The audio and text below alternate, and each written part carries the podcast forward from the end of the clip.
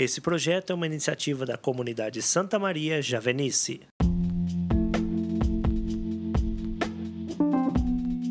Olá, meus irmãos e irmãs, sejam bem-vindos. Hoje é quarta-feira, dia 8 de setembro de 2021. Convido você, vem comigo, refletir o evangelho de hoje.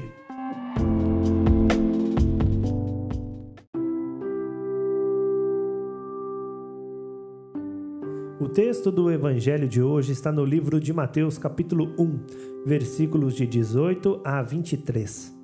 Ora, a origem de Jesus Cristo foi assim. Maria, sua mãe, estava prometida em casamento a José e, antes de passarem a conviver, ela encontrou-se grávida pela ação do Espírito Santo. José, seu esposo, sendo justo e não querendo denunciá-la publicamente, pensou em despedi-la secretamente. Mas, no que lhe veio esse pensamento, apareceu-lhe em sonho um anjo do Senhor que lhe disse: José, filho de Davi, não tenhas receio de receber Maria, tua esposa. O que nela foi gerado vem do Espírito Santo. Ela dará à luz um filho, e tu lhe porás o nome de Jesus, pois ele vai salvar o seu povo dos seus pecados. Tudo isso aconteceu para se cumprir o que o Senhor tinha dito pelo profeta. Eis que a Virgem ficará grávida e dará à luz um filho. Ele será chamado pelo nome de Emanuel, que significa Deus conosco.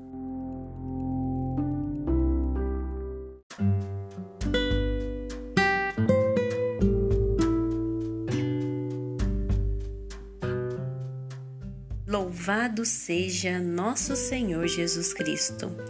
Meu nome é Daniela, sou membro consagrado da comunidade Javenice, comunidade Santa Maria de Camanducaia. Meus irmãos, minhas irmãs, hoje a igreja celebra a Natividade de Nossa Senhora, o nascimento daquela que gerou o Filho de Deus em seu ventre. E o evangelho de hoje começa nos trazendo a genealogia de Jesus.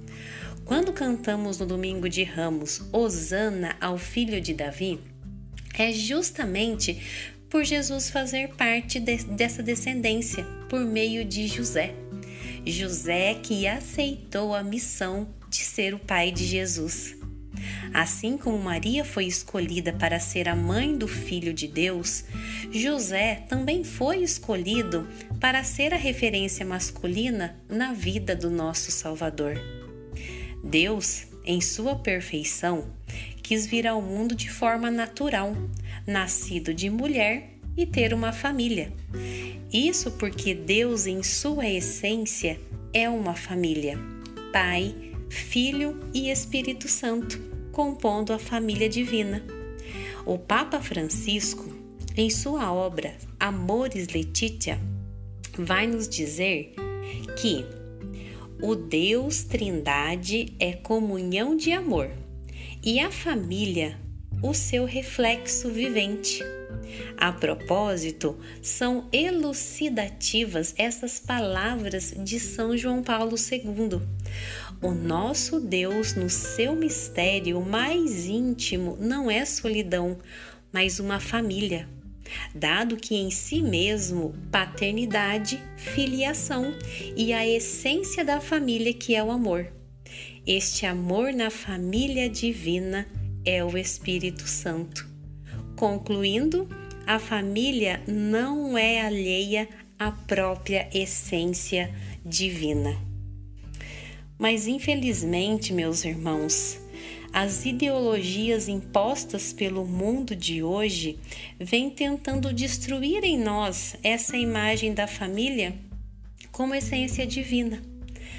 A mulher que foi criada para ser aquela que acolhe, aquela que consola, aquela que ama, para ser genitora e ter coparticipação junto a Deus na criação do mundo, a mulher tem tido a sua imagem distorcida a sociedade tenta nos colocar como concorrente dos homens.